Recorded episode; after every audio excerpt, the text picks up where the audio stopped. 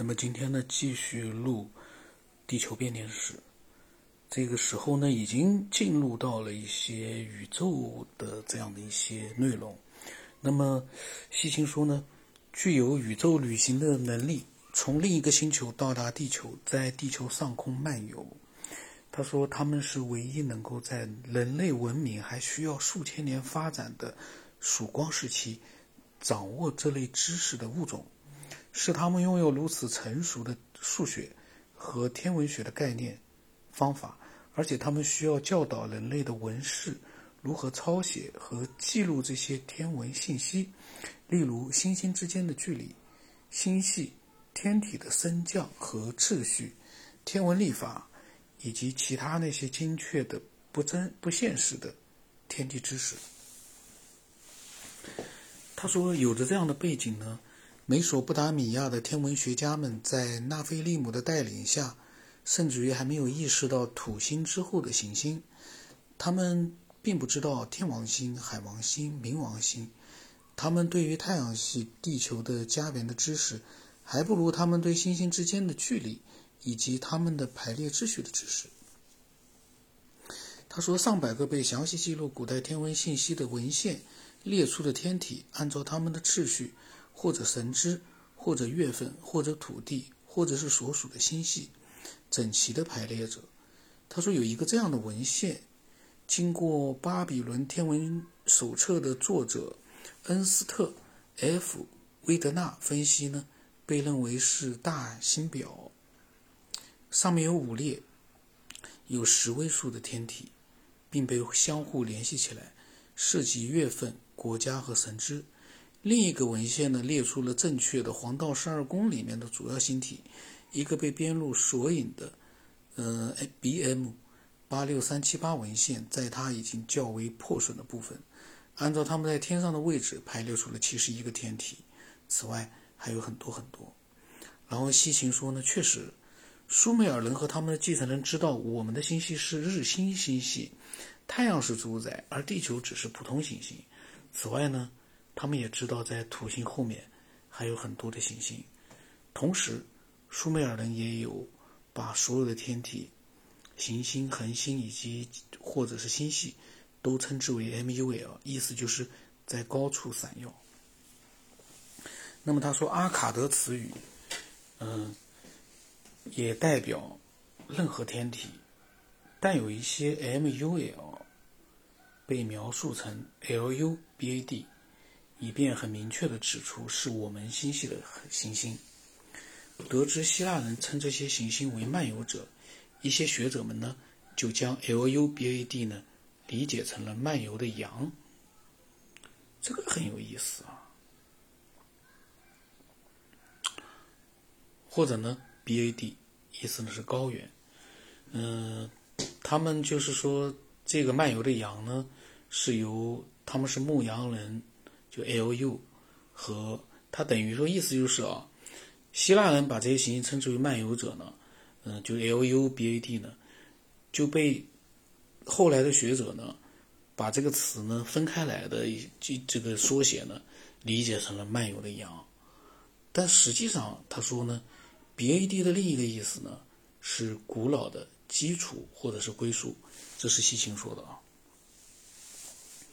然后他说这是很适合描述太阳，而且在那之后呢，就是 L U B A D 不是漫游的羊，而是被太阳放牧的羊，就是说太阳之下我们的行星，这些 L U B A D 的位置和它们之间及与太阳的关系，在很多美索不达米亚天文文献中都有描述，它们有一些在上面，有一些在下面。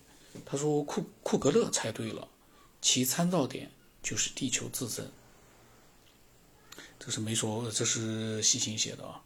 然后西秦说呢，只是呢，在大多数情况之下，这些行星都在讲述着，呃，一个词呢，就是 MUL，MUL，这是一个让学者们不停猜测的词，就在讲述 MUL，MUL 的文献当中呢才会提到。由于没有更好的解决方法，多数学者已经同意用 MU。L M U L，它是代表着昂数星团。这个昂宿星团呢，我之前有一些分享者也提到过的。嗯，那么怎么说呢？西秦呢，它的还是在从古老的文献里面发现一些所谓的宇宙里面的一些东西。我们看一看啊，他再继续，他说，嗯，多数的学者呢，因为没有更多的解决方法，才同意呢，MUMUL 呢。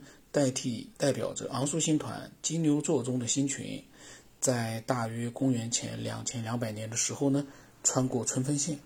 这就就这个对于他解释说是对于巴比伦而言。那么美索不达米亚的文献常常提到 MUL MUL，包含了七个 LUMASH，意思就是说亲亲近亲的漫游者。意思就是说呢，它这个 MUL MUL 呢，包含了七个，呃，近亲的漫游者。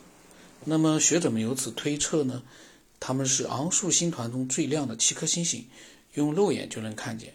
事实上呢，基于分类的原则，这组星体中要么有六个，要么有九个，呃，亮星，反正不是七个。这西秦说道，他说这是个问题，但是这一点被忽略了，因为呢，除此之外没有更好的想法能解释。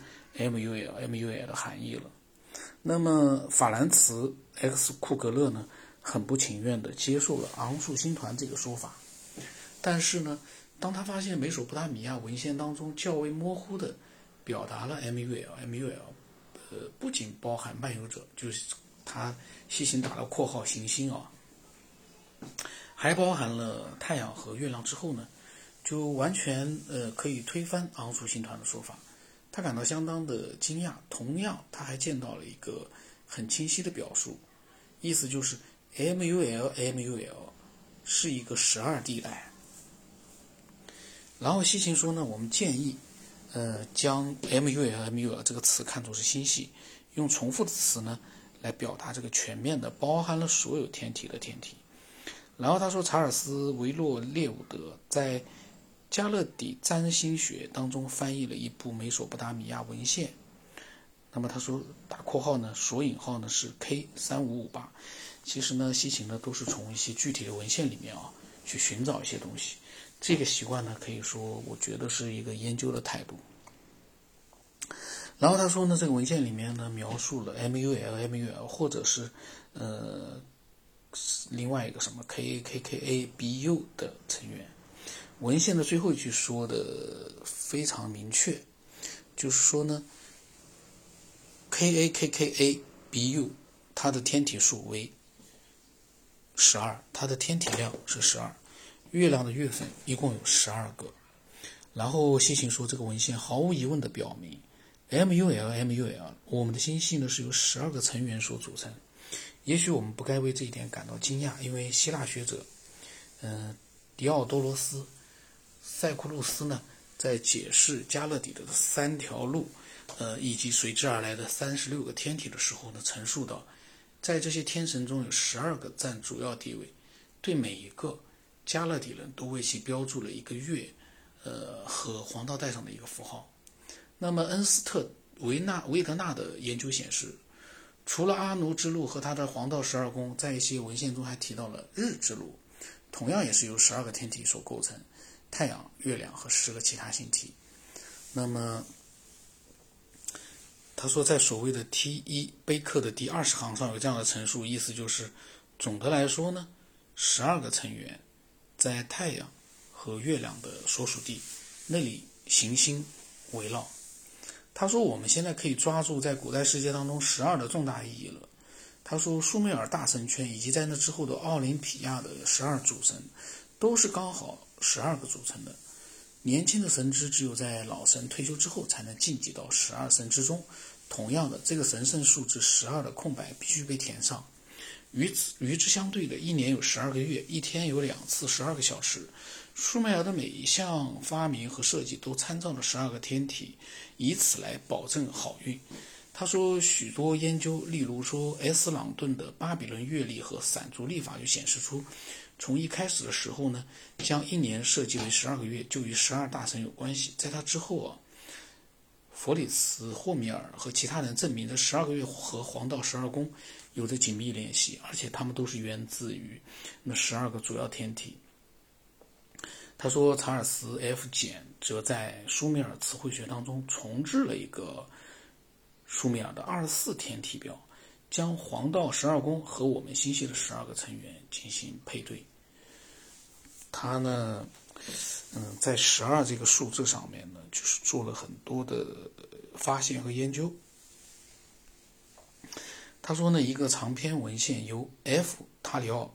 但即鉴别为是巴比伦的新年庆的寺庙活动过程，对大神庙而言，比如说，艾萨吉拉有十二个大门，通过连续背诵十二次“我的主，你是我的主”，所有天神的力量将在马杜克被授予，神的仁慈将被祈求十二次，他人伴侣的仁慈呢也将被祈求十二次，这总共是二十四下，刚好契合黄道十二宫和我们的天体。星系的天体，这个十二这个数字呢，可以说的在西秦的研究里面，嗯，是有很多的蛛丝马迹在文献里面。这也就是说呢，